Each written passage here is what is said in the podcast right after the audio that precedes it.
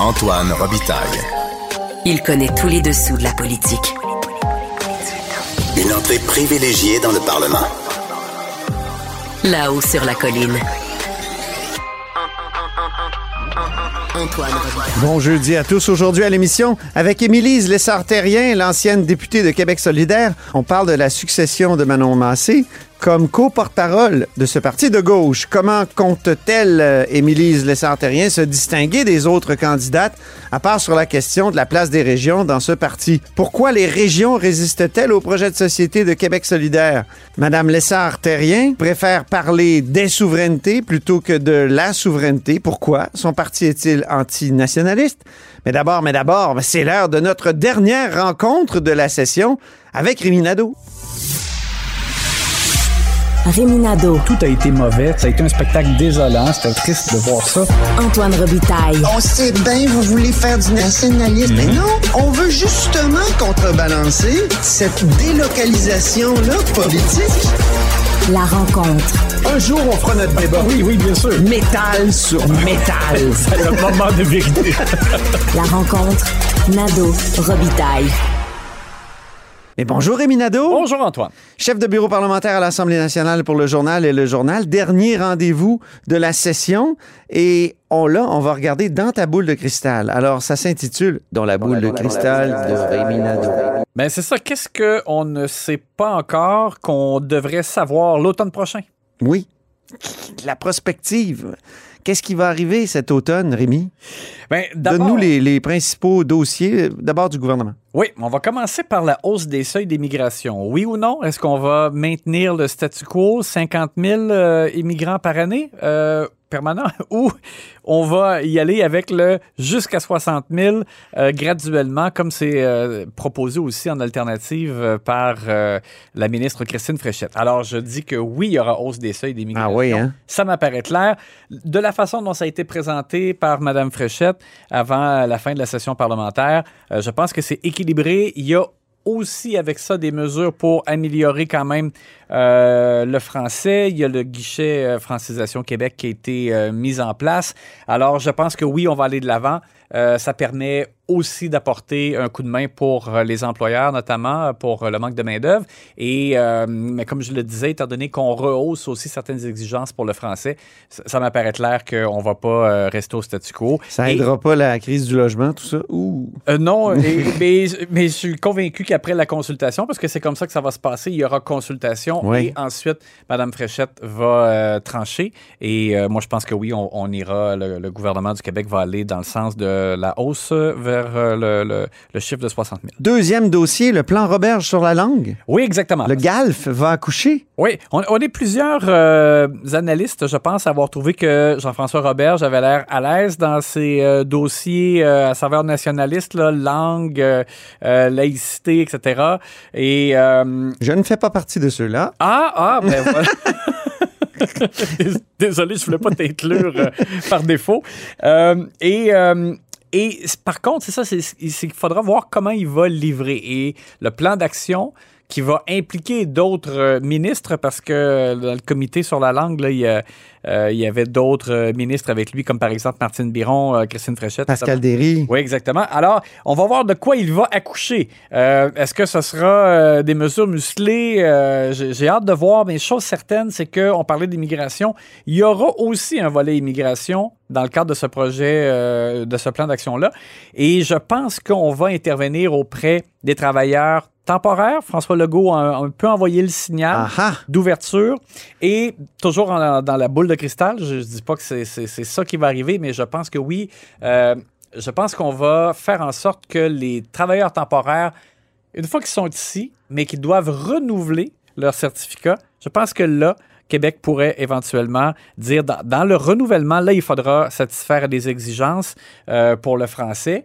Et je j'ai l'impression qu'on veut y aller de cette façon-là pour pas empêcher, par exemple, euh, si on y allait euh, dès le départ, avant que les personnes arrivent ici, on risquerait peut-être d'en décourager certains. Mais une fois qu'ils sont ici et qu'ils ont commencé leur, in- leur intégration, je pense qu'il y a moyen de bouger là-dessus. Je ne serais pas surpris que ce soit dans le plan Roberge.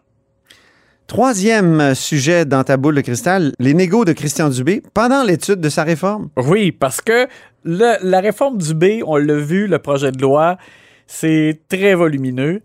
Et euh, la consultation a été euh, tenue à l'automne. On va poursuivre l'étude article par article. Mais parallèlement à ça, on sait, et c'est la stratégie de Christian Dubé, il, va y avoir des négociations avec les médecins de famille euh, parce qu'il y, a- des éléments de prise en charge dans le cadre de la réforme. Et je pense que, comme ça a été le cas avec les médecins spécialistes, je serais pas surpris qu'il y ait une certaine négociation qui va faire en sorte qu'on va peut-être apporter certains ajustements, mais de façon à les avoir, tu sais, que, que M. Dubé puisse les avoir dans son camp et qu'il collabore. Alors, ce sera surveillé. Je pense que M. Dubé doit pas trop jeter de l'Est parce que c'est important que les choses changent. Mais. Euh, Un peu ce qu'il avait fait avec les spécialistes, quand euh, la promesse de la CAQ, c'était d'aller chercher un milliard Dans, les- ouais, dans la poche. dans la des- poche des C'est spécialistes. vraiment ça qui est arrivé. Alors, non. bref, c'est, moi, je pense que oui, on va avoir encore un Dubé négociateur, mais il faut que ce soit quand même. euh, il faut qu'il, se montre quand même assez ferme. Quatrième dossier qu'on voit à l'horizon, la réforme Drainville et son plan de français à l'école. Oui, et ça, de ce côté-là, ben, la réforme Drainville, je pense que, euh, les, on l'a vu récemment dans un sondage, les gens sont plutôt d'accord pour que le gouvernement puisse, par exemple, nommer les DG des centres de services scolaires et les congédier au besoin si, euh, si c'est nécessaire. C'est ça, le ministre est impopulaire, mais ses réformes passent bien. C'était le texte de Geneviève Lajoie. euh, Exactement. Euh, Moi, je pense que M. Drainville ne mettra pas beaucoup euh, d'eau dans son vin là-dedans. Et pour ce qui est du plan de français à l'école, ben, il y avait plein de bonnes idées. Seulement, ce qui m'agace, et on s'en était parlé, c'est le fait que ce soit soumis à un comité qui, là, lui, va comme approuver ses orientations. Puis là, après, on va les, on va, on les mettra en application. Ça m'apparaît un peu long. J'espère qu'on ira le plus rapidement possible. Mais je pense que ce qu'il a mis sur la table, les gens sont d'accord avec ça aussi et ça devrait procéder. Autre dossier, la sobriété énergétique. Allons-nous partir notre lave-vaisselle à 3 heures du matin? Oui ou non? Je pense que oui. Et euh, M. Fitzgibbon, quand il a parlé de ça au départ, euh, il avait été recadré par François Legault qui avait dit non, non, mais là, c'est les entreprises d'abord qu'on va viser pour l'efficacité énergétique davantage, puis on va pas commencer à demander aux citoyens euh, de partir le lave-vaisselle en pleine nuit. Puis, en fait, ce qui agaçait M. Legault, c'est le fait qu'on puisse, par exemple, augmenter les tarifs des gens qui ne changeraient pas leurs habitudes. Et là, ça, ça collait pas vraiment avec la, la philosophie de la CAQ, là, qui veut pas de tarifs augmentés, puis qui veut pas augmenter Ouais. des, des- des- des taxes ou impôts. Alors, maintenant que M. Fitzgibbon euh, un peu, euh, ou, ou c'est mieux expliqué en, en disant, euh, on veut pas euh, augmenter le tarif de ceux qui le feront pas, mais on veut trouver des incitatifs pour ceux qui le feraient. Et là, M. La carotte plutôt que le bâton. C'est ça. Puis M. Legault, on a vu que là, il était d'accord avec ça. Donc, moi, je pense que qu'à l'automne, quand on verra, il y aura un projet de loi présenté par M. Fitzgibbon. Et je ne serais pas surpris que oui, on trouve une façon de rendre ça plus alléchant pour que les gens modifient leurs habitudes. Dernier dossier dans ta boule de cristal, le projet de loi sur le logement de France-Hélène Duranceau, la ministre euh, du Logement, qui est un peu sur sa- la sellette ces jours-ci. Euh, Oui, exactement. Mais ça, de ce côté-là, j'ai du mal à dire jusqu'à quel point il y aura des, des ajustements. Je pense qu'on doit le voir un peu comme un ballon. Le projet de loi a été présenté à la toute dernière journée de la session parlementaire. Ça veut dire donc qu'il y avait probablement des doutes même au, sein du gouvernement là-dessus. Et euh, là, ça permet de voir les réactions. Il y a des choses qui sont bien accueillies, comme le fait qu'on met sur les, les propriétaires le fardeau de la preuve dans le cas, par exemple, d'éviction pour des rénovations. Ça, c'est bien accueilli. Par contre, la cession de bail, le fait que euh, là, le locataire ne puisse pas euh, céder le bail et euh, faire en sorte donc que, par exemple, le tarif soit maintenu. Hmm. C'est la clause G? Non. mais il y a la clause F. F, aussi là, qui permet au propriétaire Ouais. de- de- d'augmenter, euh, comme il le veut, euh, le loyer pendant cinq ans Ouais. pour s'ajuster. Construction là, neuve, là, con-. Construction neuve. Ça, ça n'a pas changé. Alors, il faudra voir. Je pense que Mme Duranceau va jauger un peu le- le- les réactions, voir de quelle façon elle peut s'ajuster. De toute façon, les consultations n'ont pas eu lieu. Ce sera à l'automne. Donc, euh, elle aura le loisir de, de- de- peut-être de, bonifier ou d'ajuster.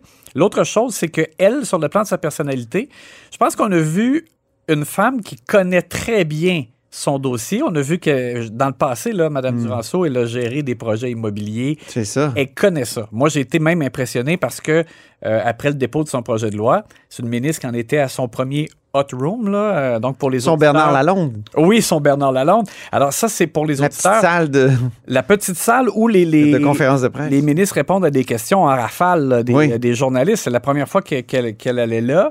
Euh, et j'ai trouvé qu'elle elle maîtrisait son dossier, pas de notes devant elle, elle connaissait ça sur le bout des doigts. Donc ça, c'est bon. Par contre, dans sa personnalité, on voit que nous, on aime ça, les gens qui n'ont pas la langue de bois. là. On voit qu'elle n'est pas barrée, mais ben, elle peut l'échapper un peu, comme elle l'a fait euh, récemment dans une entrevue à nouveau, où euh, là, elle donnait un peu l'impression, effectivement, Ils ont de, juste à investir. de manquer de sensibilité veulent. à euh, l'égard des locataires. Oui, c'est ça. Du côté des oppositions, maintenant, que vois-tu dans ta boule de cristal, Rémi? Est-ce qu'il y aura le déclenchement de la course au Parti libéral du Québec? Je pense que non. Je pense que non, non plus. Euh, et euh, il y a un peu de pression à l'interne, puis en même temps, j'ai parlé à des sources qui ont été dans l'organisation euh, du PLQ dans, dans les dernières années qui me disent c'est pas possible. On a présentement, on n'a pas les moyens financiers pour vraiment lancer un congrès au leadership qui coûte très cher. Ouais. Il y a des associations de comtés qui sont à terre. Euh, donc, il y, a, il y a vraiment du travail à faire encore avant euh, de lancer les hostilités. Donc, euh, c'est sûr que ça, ça- ça rend la situation difficile pour Marc Tanguay, qui est chef intérimaire, qui doit euh, ne pas trop prendre de position, qui lirait le parti là, euh, dans les, les- par la suite, là, à l'avenir. C'est un boulot de funambule. là, Oui. a, oui. Exact. Alors, c'est puis c'est un peu dur de bien paraître dans ce temps-là. Bon, en tout cas, Marc Tanguay, je pense qu'il fait, fait bien son travail de critique à l'endroit du gouvernement, mais ça Dans- va. Ça n'a pas d'effet dans les sondages. Au Non, ça- contraire. ça a pas d'effet dans les sondages. continue à descendre. là. C'est ça. Et le fait que le parti, donc, euh, louvoie sur des enjeux par faute de, justement, de vrais chefs pour la suite Mm. des choses, ben ça, je pense que ça va continuer de, de leur nuire. Thomas Mulcair a eu une bonne formule hier au bilan. Il a dit le parti ne veut pas brûler le prochain chef, mais ils sont en train de brûler le parti faute d'avoir un chef. Oui, c'est ça. C'est vrai que c'est une la bonne formule formule. était assez Et par ailleurs, rapidement, euh, dans les gens qui devraient être sur Ouais. rangs, Monsef Déragi, moi, j'ai trouvé qu'au au Conseil général, il a placé un peu des pions en allant au micro, en faisant une intervention euh, nationaliste. Euh, et Marc Tanguay, à la toute fin, la dernière journée de la session parlementaire, on dirait qu'il a, ou lui aussi agit dans ce sens-là, en affirmant que le, le- le PLQ devait retrouver la capacité de, de faire des demandes au fédéral. Il l'avait dit ici, Oui, à cette vrai, table, exactement. au, au club de Le lecture. Oui, exactement. exactement, du- de là-haut sur la colline. C'est ça. Et pendant ce temps-là, il y a Fred Beauchemin qui euh, fait une tournée euh, régionale. C'est c'est Tourner des restaurants? assez particulier. Oui. Pourquoi? Ben, Parce que c'est comme s'il avait commencé une espèce de, de tournée, justement, pour sa candidature. C'est ça. Euh, ben écoute, fait qu'on verra la suite des choses. Qui sera élu co-porte-parole de Québec solidaire et succédera à Manon Massé? Ça, c'est une grande question. Grande question, c'est en Qui novembre. occupe d'ailleurs le deuxième bloc de, de mon émission. Voilà. On reçoit Émilie Lessard-Terrien. Alors, on saura la réponse en novembre lors du congrès de, de Québec solidaire. Euh, alors, rapidement, Émilie Lessard-Terrien, justement, donc, sera sur les rangs. Même chose pour Rouba Gazal, euh, la députée de Mercier, et Christine Labrie, qui a confirmé il n'y a pas tellement longtemps, donc députée de Sherbrooke, euh, et qui, elle, a déjà l'appui de, de deux députés. Oui, moi, je croyais qu'Aléa euh, Al- Alexan- Alejandra. Alejandra Zaga-Mendez l'appuyait, mais finalement, c'est pas le cas. Donc, euh, je, je- je tiens à rectifier ici. Il n'y a que Guillaume Clich-Rivard et Étienne Grandmont qui, euh, qui l'appuient jusqu'à maintenant.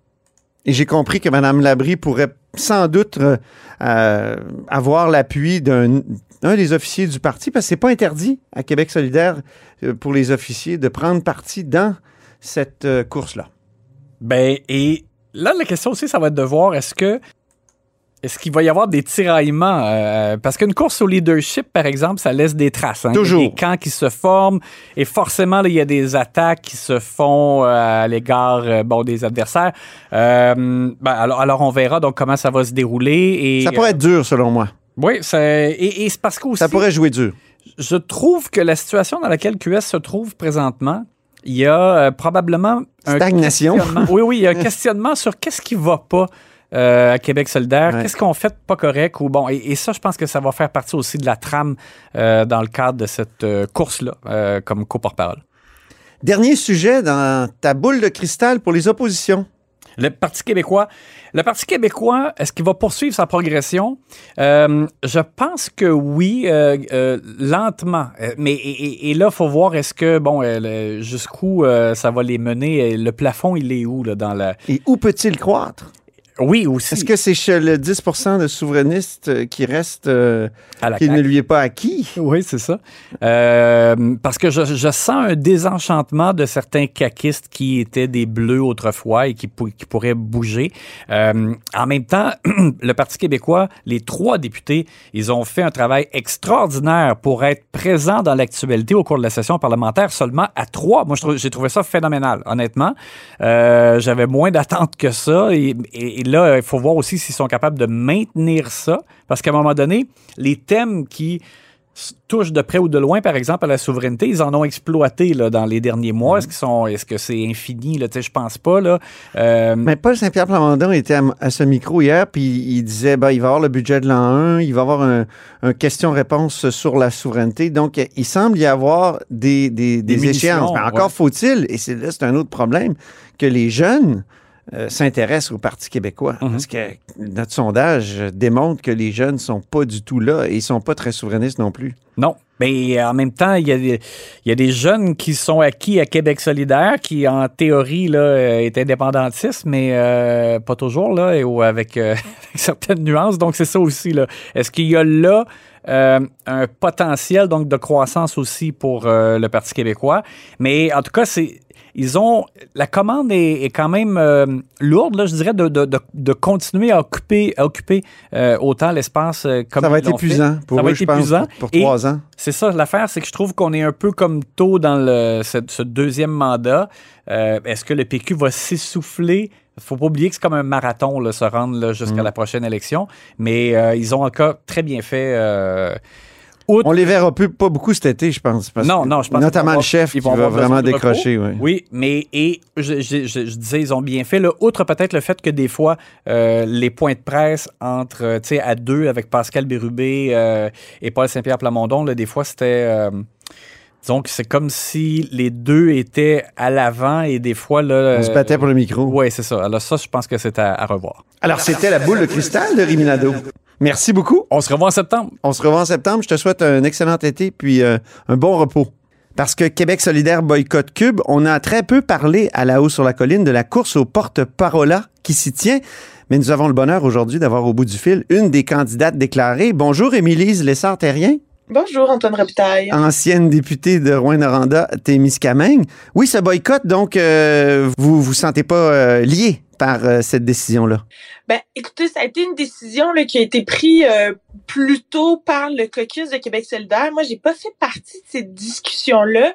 Évidemment, je condamne vivement là, les propos tenus par Gilles Proux là, sur les ondes de Cube Radio. Mhm. Mais comme j'ai pas fait partie là, des discussions, j'ai entendu euh, Madame David, Françoise David aussi euh, répondre à des entrevues. Là, je, je, je me sens, euh, je me sens quand même à l'aise de faire, de vous parler. Est-ce que, c'est, est-ce que c'est la décision du, du boycott, euh, c'est, en était une bonne selon vous?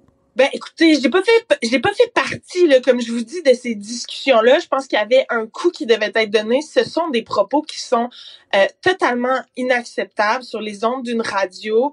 Euh, Il y a des excuses, bien sûr, qui auraient dû, euh, qui auraient dû être données.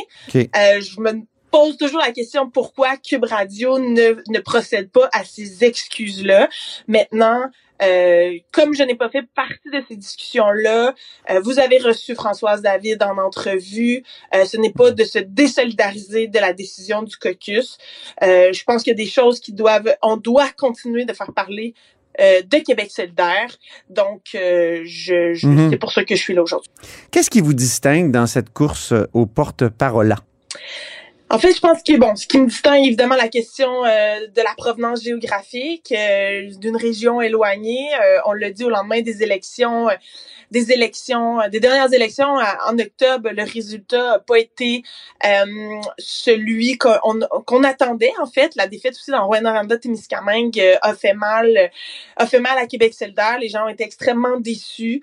Il y a un repositionnement qui est en train de s'opérer. QS est en train de réfléchir à comment euh, mieux s'adresser aux régions, peut-être mieux pour, pour faire en sorte de, de percer parce que la percée de 2018 avait été une percée historique. Et là, peut-être qu'on s'est dit, bon, ça y est, maintenant la formule, elle fonctionne. Euh, on est capable d'aller rejoindre des territoires plus éloignés, des territoires en dehors des grands centres urbains. Euh, finalement, le, ce, ce recul-là en 2022, ben, nous amène, nous oblige à avoir des réflexions. Ces réflexions-là, elles ont lieu. Mmh. Maintenant, moi, je pense que peut-être une des prochaines étapes, c'est euh, d'avoir plus de gens qui viennent des régions au sein des instances de Québec solidaire dans les titres, dans les postes officiels. Euh, Manon Massé qui a annoncé qu'il ne renouvelait pas son poste de coporte-parole, euh, ben c'est peut-être le moment, en fait, pour Québec solidaire d'avoir une voix des régions fortes à la tête du parti pour qu'ultimement, euh, la population plus rurale du Québec, là, qui est quand même 50% de la population québécoise, se reconnaisse davantage dans l'offre politique euh, de Québec solidaire. Et moi, je porte ces enjeux-là. Je les connais, les enjeux, les réalités des régions. Et je suis une fervente défenseur du projet solidaire. Donc, ces allers-retours-là, pour moi, sont euh, peut-être plus, euh, plus faciles. Faire atterrir les réalités, les enjeux des régions Mais, à Québec solidaire, mais faire aussi atterrir le projet solidaire dans les régions du Québec. mais qu'est-ce qui, euh, euh, qu'est-ce qui résiste en région euh, au, au- au projet solidaire, comme vous l'appelez? Parce que vous-même, vous avez perdu votre comté. Oui, c'est pas tant une question de résistance, en fait, c'est plutôt une question de reconnaissance. On a besoin de sentir que nous sommes reconnus. Et pour ça, il faut être capable de nommer les enjeux en région éloignée surtout. On est, on vit des, des, des discriminations géographiques que j'aime parfois parler, peut-être plus, ce serait plus juste d'utiliser le terme des inégalités. Des inégalités géographiques. Quand on a le cancer du sein puis qu'on habite au Témiscamingue, là, ben, il faut faire 600 km de route pour avoir des traitements de chimiothérapie, de radiothérapie au CHUM à Montréal. Quand il y a des départements d'obstétrique qui ferment, comme c'est le cas en ce moment à Sainte-Anne-des-Monts, puis que Mm. les femmes doivent faire des heures de route pour venir accoucher à Rimouski ou du côté de la baie des Chaleurs, ce sont des inégalités euh, géographiques. Et on n'est pas, je pense Mais ça, ce discours-là, vous l'avez tenu pendant la campagne. Qu'est-ce qui a fait que ça n'a pas collé dans, dans Rouen-Noranda? Vous avez quand même perdu par une bonne marge, là. C'était pas, c'était pas serré, là, face à. Daniel Bernard. Effectivement, mais si on avait bénéficié de la même division du vote qu'en 2018 avec le score que j'ai eu, je repassais. Il y a des éléments aussi qui sont particuliers à certains comtés. Euh, dans, dans le mien, dans le cas du mien, je veux dire, Daniel Bernard, c'était un ancien euh, député libéral, a amené la base libérale avec lui, euh, avec lui. Puis comme je vous dis, je pense que les gens, parfois, dans les régions, se reconnaissent davantage dans le discours qui est promu par la CAQ. Après, moi, je pense que sur le plan des idées, là, il y a un décalage. Il y a des repoussoirs énormes à faire valoir dans les régions du Québec, notamment avec les entreprises de centralisation que la CAQ est en train d'opérer en matière de santé, en matière d'éducation. Ce Mhm. sont des reculs nets pour les gens des régions. Ce sont des habiles communicateurs. Euh, ils savent s'y prendre. Ben, je pense que nous, on est aussi capable de, de tenir un discours dans lequel les gens vont mieux se reconnaître. Mhm. Pour moi, il y, a, c'est- il y a un enjeu autour du récit. Peut-être. ouais. Et c'est pour ça que d'être co-porte-parole, pour moi, ben, c'est de m'assurer, en fait, que les gens dans les territoires plus éloignés, qui ne sont pas nécessairement dans les grands centres, se reconnaissent, sentent qu'on a une offre politique spécifique à eux ou qui se qu'on qu'on se qui- qu'ils aient confiance qu'on reconnaît leurs enjeux et qu'on est capable de trouver et d'apporter des solutions. Vous avez. terme, Ouais, mais politique il y a les souverainistes aussi. euh, les souverainistes doutent que Québec solidaire soit vraiment souverainiste. Puis vous, vous avez ajouté que vous alliez vous battre pour les souverainetés du Québec. Et, et- et ça, ça a peut-être ajouté une autre couche de, de- de scepticisme chez certains. Ben, c'est ce que je me suis euh, rendu compte. Ça me permet, en fait, d'expliquer euh, ma vision de la chose. Pour moi, le projet de souveraineté du Québec, c'est quoi?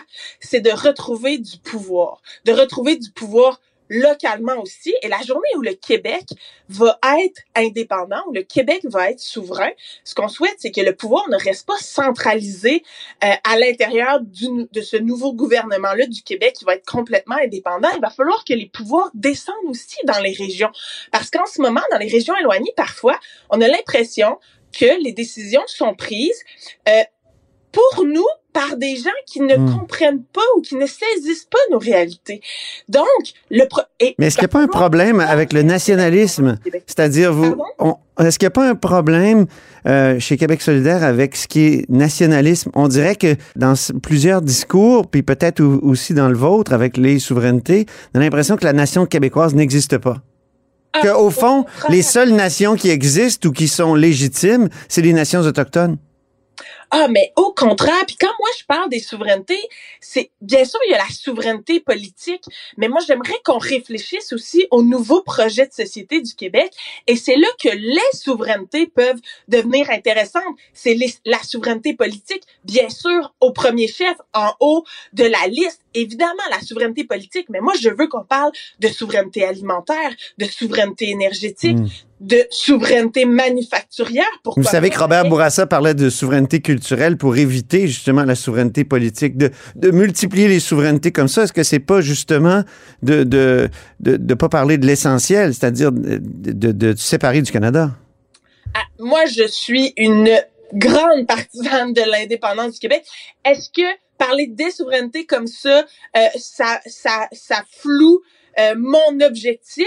Euh, Peut-être que je reverrai à le formuler autrement, mais n'en demeure pas moins que bien sûr, il faut absolument retrouver tous nos leviers au Québec, Mhm. première chose à faire, mais pour ensuite donner des nouveaux leviers aux différentes régions du Québec pour qu'elles retrouvent du pouvoir sur leur développement, de nouveau, des, des, rapprocher le pouvoir du monde. Là, moi, c'est ça mon Ouais. objectif ultime. Et après ça, de se poser la question, ben comment devenir indépendant, oui, sur le plan politique, mais à d'autres échelles. Est-ce que le Québec, une fois souverain, devrait être une fédération? Euh, on parle beaucoup de la République.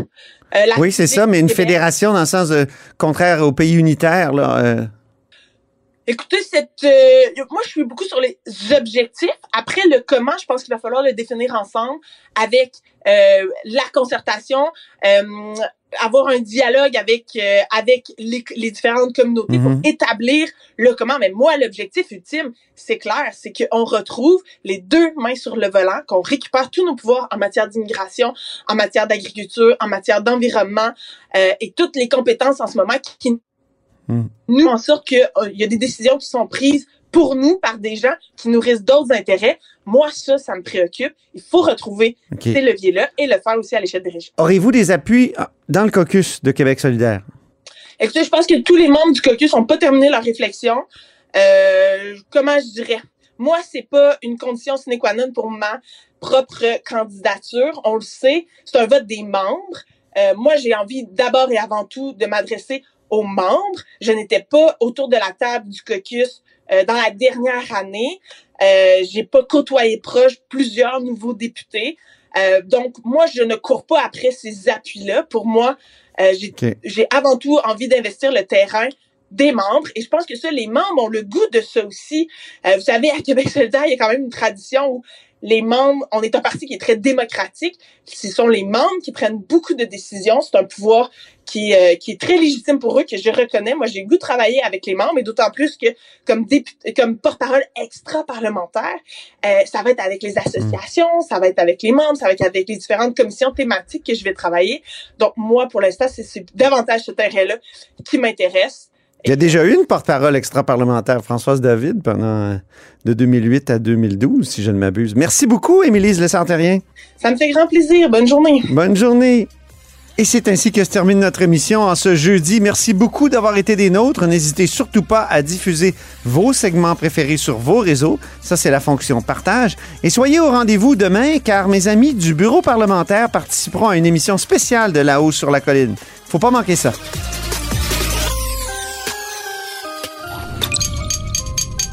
Cube Radio.